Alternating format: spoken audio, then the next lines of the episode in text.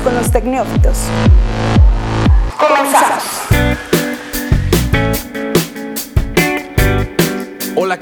Muy buenos días, tardes, noches, lo que quiera que sea en este momento que nos estás escuchando. Ya estás en Tecnófitos. Te saludo con mucho gusto, soy Jesús Martínez y, bueno, ya es, es, viernes, viernes 21 de junio. Traemos algunos temas interesantes el día de hoy, ciencia, tecnología, medio ambiente, cultura pop, de todo tenemos aquí para despacharle lo que usted guste y mande. Pero bueno, antes de, comenzar, eh, le saludo, saludo con mucho gusto a mis compañeros.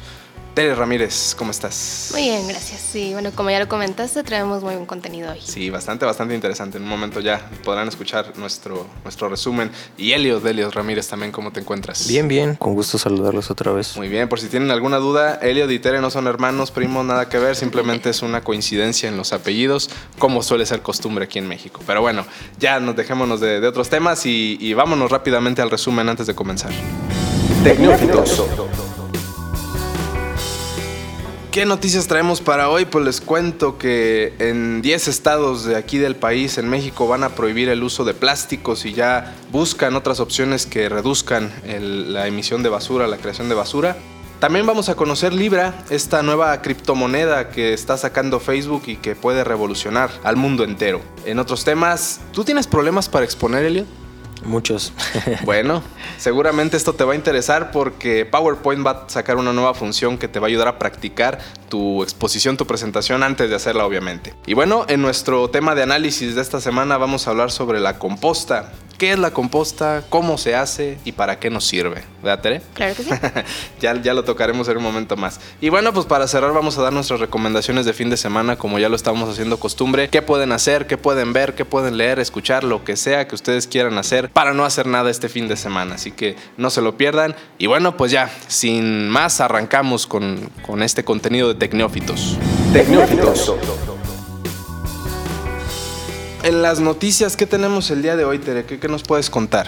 Bueno, tenemos que se lanzó que los 10 estados en México prohíben el uso de plásticos y voltea hacia, hacia, nuevas opciones de cómo controlar o mitigar este polímero. Sí, las cantidades de basura, ¿no? ¿Y sí. qué nos puedes comentar al respecto? Bueno, para empezar, de entre los 10 estados que, que, están en estas iniciativas es Baja California, Chihuahua, Sonora, Durango, Tamaulipas, Veracruz, Nuevo León, San Luis y obviamente Ciudad de México. ¿Y en qué consiste realmente la prohibición? O sea, el uso de plástico, me imagino que en tema de bolsas, no sé, cubiertos, llámese platos, tenedores. Sí, realmente vasos. son todos estos productos que son de uso cotidiano, de uso común y que tienen un periodo de vida bastante bajo. Sí, o porque supongo que a lo mejor los juguetes pues están de plástico, pero no es como que los vayan a prohibir, ¿no? Claro. O ciertos artefactos que son tienen otra otra función. Sí, y esto entró realmente mediante una legislación, pero que va a abarcar hasta el año de 2020. Así que no tenemos todavía como un lapso muy bien establecido de cuándo va a entrar en vigor todas estas leyes. Sobre todo porque es algo complicado, o sea, ¿qué multas va a haber o vas a meter a la cárcel a quien esté a lo mejor usando este tipo de cosas hechas a base de plástico en sus negocios, por ejemplo, y qué repercusiones va a tener, ¿no? Solamente se dice que va a haber multas, pero hasta ahí solamente no especifican si va a ser como meterte a la cárcel o tener que pagar miles de pesos. Pues habrá que ver cómo,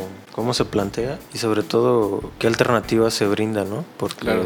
supongo que también por eso tiene que tener cierto tiempo hasta el siguiente año para no solo qué sanción va a haber, sino qué alternativa les vas a plantear a todas estas estos comercios que ofrecen plásticos desechables eh, para que realmente tengan una alternativa viable, ¿no? Que cumpla con el propósito de pues, ser más verdes, ¿no? No se trata solamente de mitigar el uso, sino también de dar alternativas a las personas que realmente sean viables y accesibles para que no exista como que este cambio tan repentino de decir, bueno, ya basta de utilizar bolsas y ya voy a estar regalando bolsas, no sé, de no, y, y, algodón o algo. Y que también tenga realmente una forma de medir si esa medida, valga la redundancia, está beneficiando a la reducción del impacto ambiental que genera la, la, fabricación de bolsas. O sea, porque si nada más lo decimos porque, bueno, es que queremos reducir el consumo, pero ¿qué te beneficia realmente el que ya no se usen bolsas de plástico y, y, si realmente te va a dar un beneficio? Hay que pensar en que se tiene que medir, ¿no? Y que tanto también pueda pegar en los bolsillos de los ciudadanos, ¿no? Porque Así es. O sea, generalmente muchos de estos productos se utilizan porque son lo más, lo, lo más barato del mercado y este, falta ver qué impacto va a tener en el bolsillo de los consumidores. Así es. Y bueno, también por ahí Guanajuato esperemos que se integre. Por ahí León ya tuvo hace unos meses la iniciativa de una regidora de aquí de la ciudad para, para implementarlo, pero no se ha dado todavía nada. Vamos a ver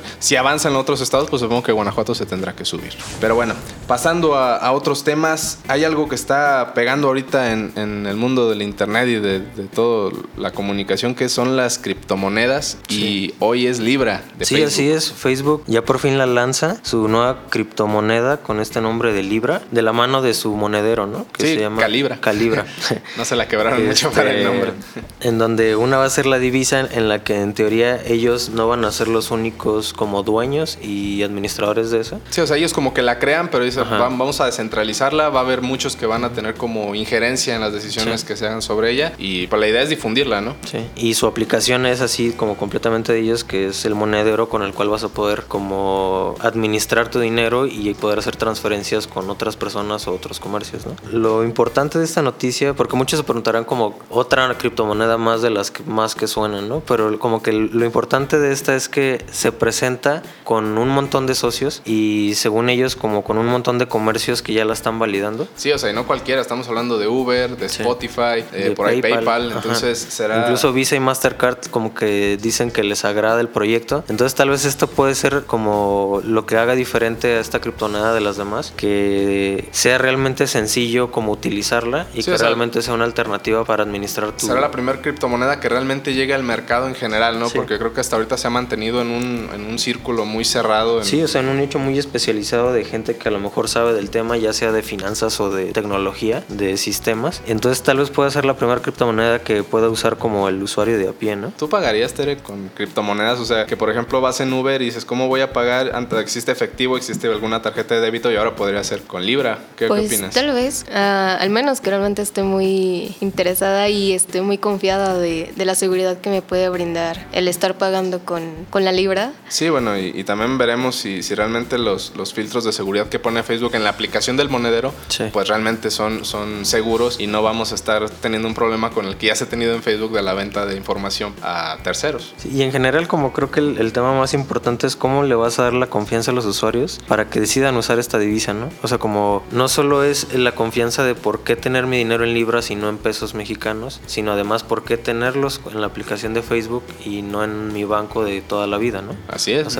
lo, que hace, lo que hace Facebook en este caso es eliminar a los intermediarios que serían los bancos y que solamente funcione la aplicación para que sea la, como la comunicación directamente usuario con usuario la transferencia, ¿no? Sí, sí, sí. Bueno, pues veremos, veremos qué, qué tal resulta. Y cómo lo adoptan. Así es como lo aceptan todos. Y bueno, en otros temas, lo que les comentaba hace rato sobre las presentaciones, ¿quién no ha tenido alguna presentación con PowerPoint? Pues sobre todo en la escuela, ¿no? Pero también en el trabajo, en, en distintos ámbitos y que nos trabamos o leemos siempre lo que ponemos. Digo, me tocó tener compañeros que ponían así todo lo, mismo que iban a decir este, en la presentación y realmente no, no, no decían nada nuevo. Y pues ha sido un sufrimiento creo que desde que tenemos este, noción de, de, este tipo de cosas. Y ahora PowerPoint a base de una retroalimentación que tuvo con maestros, con alumnos y también con usuarios en general de, de, la, la, aplicación, este programa para hacer presentaciones. A base de esta retroalimentación ahora va a haber como un tipo de, de apoyo que durante una práctica, durante un ensayo de tu presentación la vas a, hablar, la vas a presentar y al final de la presentación PowerPoint te va a arrojar una serie como de recomendaciones, tips respecto a si te estás trabando, si estás leyendo exactamente lo mismo que está en la presentación. En general, eh, una, una retroalimentación muy, muy buena. Quién sabe cómo, cómo la, la reciba la gente, ¿qué opinas? la verdad se me hacen este tipo de aplicaciones, como lo comentábamos en el programa pasado de la red 5G, que cuando surgen entes tecnológicos como la inteligencia artificial, aunque muchas veces no sabemos como qué tipo de aplicaciones después los ingenieros le van a poder dar. Y este es un ejemplo de ella, ¿no? Como algo a lo mejor como de todos los días, uno como estudiante o como incluso profesor, como que generalmente como tiene complicaciones, a través de toda esta como ingeniería, pues te pueden ayudar mucho, ¿no? A mejorar en, en tu desempeño como expositor. Ah, exactamente. Tú, Tere, que todavía estás en esta etapa de universitaria, supongo que te va a caer bien, ¿no? creo que sí, pero aún no hemos manejado como el nervio de presentar ante el público. Claro. Creo que es muy diferente estar solo y platicando casi frente al espejo que, sí, estar entre Supongo que tendrán que incluir esta parte donde a lo mejor te ponen en la pantalla mucha gente, este, como que realmente viéndote y ver si eso te sirve para, para quitarte el pánico escénico. alguna forma de que si no sé, está haciendo mucho ruido es porque tu presentación está fallando, no sé, algo. Sí, exactamente. Pues vamos a ver qué tal, pero por lo pronto está como que en modo todavía de, de, prueba. Próximamente seguramente ya lo tendremos en alguna actualización y, y por la la probaremos para ver qué tal funciona y si realmente nos genera algún tipo de apoyo. Eh, pero bueno, vamos a una pequeña pausa. En un momento regresamos. Esto es Tecnófitos. No se vayan. Déjanos tus comentarios en arroba zona franca MX usando el hashtag Pregunta Neófita. Pregunta Neófita. Pregunta Neófita. Esto es Tecnófitos. Continuamos. Y bueno, ya estamos de vuelta. Antes que nada, pedirles o invitarlos a que participen con nosotros en nuestras redes sociales, sobre todo bueno en Twitter, arroba Tecneófitos. También en, nuestros canales están, pueden escucharnos en Spotify, en SoundCloud, en Apple Podcast también ya, ya estamos disponibles. Pueden dejarnos ahí sus comentarios, sus dudas sobre cualquier tema que estemos tratando y que quisieran que tratemos. Con mucho gusto los estamos respondiendo por esta vía. Y bueno, hoy, hoy traemos un tema para dialogar bastante interesante. Es la composta. Volvemos a un tema como más ecológico a comparación de la semana pasada que hablábamos de la red 5G. ¿Y qué es la composta? Bueno, es simplemente el producto de todos los residuos orgánicos que tienes en tu casita. O sea, es basura. Orgánica. O sea, basura que no es plástico, que no es nada de este tipo de cosas. Sí, porque creo que tenemos que tener por lo menos esta conciencia ambiental de, de, separar la basura. Y una de las que tenemos la facilidad de hacerlo es de los residuos orgánicos. Una, una cosa que, bueno, yo te digo en lo personal, no separamos basura en, en mi casa, que es la casa de ustedes y de todos, este, por el, el simple hecho de que, bueno, a final de cuentas todo va al, al basurero, va, al relleno va, sanitario. Y pues cuando se la das a, las personas que, que, recogen la basura, pues la avientan a un camión que todo lo compacta y todo lo manda al mismo lugar. Entonces, ¿para qué separo si va a terminar donde mismo, no? Exacto, pero bueno, eso es como que lo malo. Lamentablemente en México no existe un sistema integral para el manejo de estos residuos. Pero bueno, también no estamos tan mal, aprovechamos el aluminio. Realmente tenemos esos procesos, pero no son suficientes. Si estás este, normalmente ingiriendo cosas en latas de aluminio, pues ya por uso de razón dices, bueno, las dejo aparte, las vendo o se las doy a la persona que pasa por la calle y las recoge. Entonces como que ya tienes esa, esa noción, ¿no? De que hay ciertas cosas que sí es muy claro que puedes separar y que tienen un uso viable. Pues sí, la verdad yo eh, bastantes años viví en la Ciudad de México y me acostumbré muchísimo porque allá ya existe como un sistema de separación de basura. No todos los días puedes sacar basura inorgánica o basura orgánica. Okay. Se van alternando y tú tienes la obligación de separarla. Y yo estaba bastante acostumbrado a ese sistema. Cuando llegué aquí a la Ciudad de León, como regresé a este sistema en el que todo va donde mismo, Fue se hizo algo como bastante feo.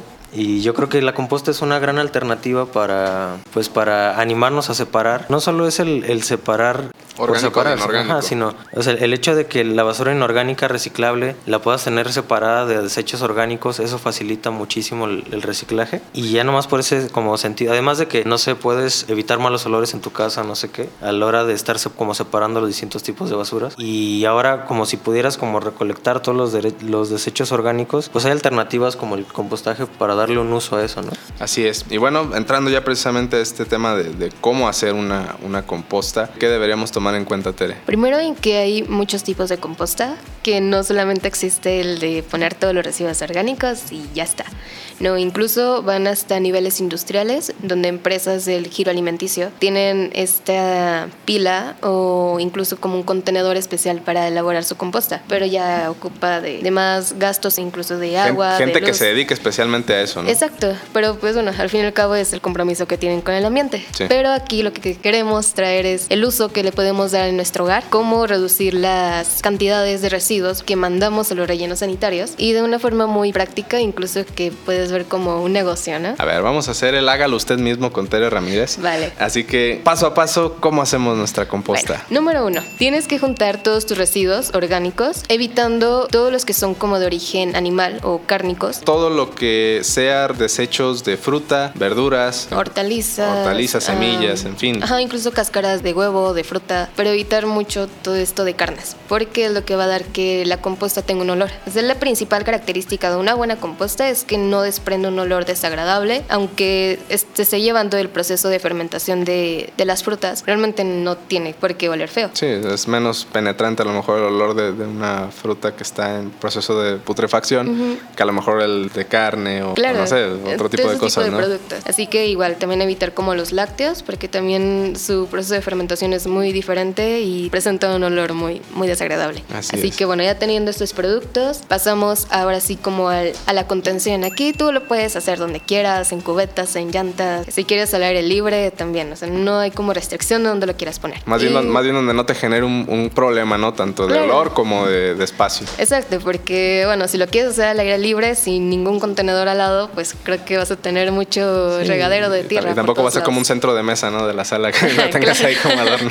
No, no, no. Así que, bueno, está eso. Y ya teniendo como todos estos productos y consideraciones, eh, vas a empezar por poner una cama de como de productos secos, que son hojas secas, ramas, eh, no sé, pasto incluso. Y enseguida le vas a poner esta capa de orgánicos, que son todas las cáscaras de ¿Hay, fruta. ¿Hay un grosor de capa o nada más con que ya no se ve al fondo? Este, se como... recomienda como 5 centímetros. 5 centímetros de, de, grosor. Sí, okay. ya todo lo que le quieras eh, agregar de alto ya... Ya es cosa tuya. Exacto, sí, okay. ya depende de cuánto quieras hacer. Así que, bueno, ya teniendo estas dos capas, le vuelves a poner una capa, pero como de grava, no tierra para construcción, sino una grava, una tierra de la que te encuentras en un baldío, no sé, algo así. Ok. Y Incluso supongo que tierra a lo mejor como para plantas, ¿no? O sea, exacto, de la que de las compras que para venden en bolsitas. rellenar la maceta o lo que sea. Ajá, funcionan también muy bien. No es muy recomendable porque tienen como a veces mucha ya basurita, así que mejor opta por un grosor de una grava, que es más recomendable, ¿no? Muy bien. Y ya solamente la riegas, la tapas con una bolsita de estas negras de basura para que guarde la humedad y se empiece a hacer como más rápido la fermentación de pues de todo lo orgánico que tienes ahí, ¿no? Lo dejas una semana reposar, al séptimo día haces la mezcla de todos tus productos desde el fondo, lo vuelves a regar y vuelves a agregar estas tres capas. Y así hasta el alto que tú quieras de, de tu composta. Te llevan aproximado de un mes a tres meses, dependiendo de los productos que usas. Y al final, ¿qué es lo que vamos a obtener? O sea, esto que ya revolvimos todo junto, ya cuando cumple este tiempo que dices, simplemente lo juntamos, lo agarramos y lo echamos a las plantas o, o cómo funciona. Sí, tienes que ver hasta cuándo está descompuesto tu producto. Ya no se tiene que distinguir si echaste una naranja o un limón, no sé. Como una masa homogénea, por así decirlo. Claro, es como una tierrita normal. O sea, Ok. va a tener un aspecto muy, muy de tierra, muy incluso de, de esa tierrita de campo. No sé si, Ok. si alcanzan a ubicar. Sí. Y bueno, simplemente es eso y ya eh, la puedes poner en tus plantitas. No es exactamente tierra para plantar, es una tierra para preparación de tu sembradío o de lo que vas a cosechar. Se recomienda que sea una capa abajo de tu plantita, la tierra normal que le ponen a cualquier maceta y encima de la planta le vuelven a poner esta capa de tu abono, de tu composta, porque tiene la peculiaridad de que funciona como una esponja natural. Absorbe agua y no permite que se esté filtrando siempre. O sea, puedes durar incluso unas semanas sin regar tu plantita porque la composta la, la mantiene ahí. Entonces, aparte de que aporta cierto tipo de nutrientes a la planta, permite que retenga más agua de la que a lo mejor retiene la tierra convencional. Claro, y bueno, también te estás ahorrando el, siempre estar regando tu planta, eh, mantiene muy buen, en buena nutrición tus, tus raíces y pues también permite el paso del aire, te permite que si tienes un suelo que no te permite cosechar o no te está dando algún fruto, si tienes ya algo sembrado ahí, eso te va a dar como la peculiaridad de que vuelvan a surgir las plantitas y esté bien nutrida la tierra.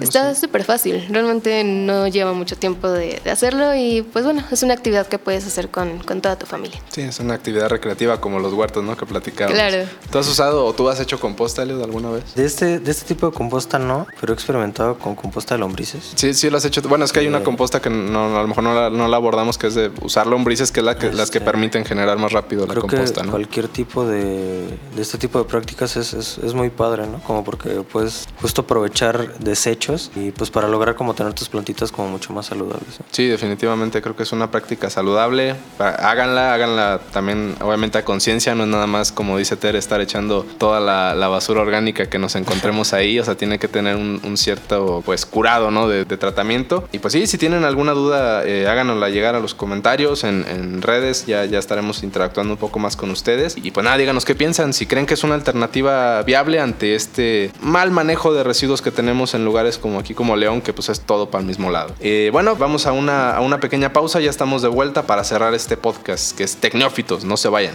Tecnófitos. En un momento regresamos. Déjanos tus comentarios en arroba zona franca MX usando el hashtag pregunta neófita.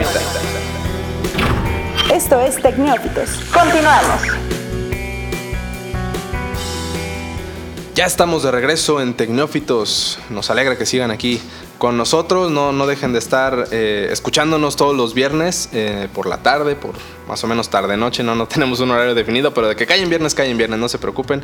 Como, como hoy ya estamos aquí. Y, pues, ¿qué tenemos para hacer el fin de semana, muchachos? ¿Qué, qué, planes tienen o, qué pueden sugerir que se haga? Pues mi recomendación no va a ser que vayan a ver Toy Story 4. Totalmente.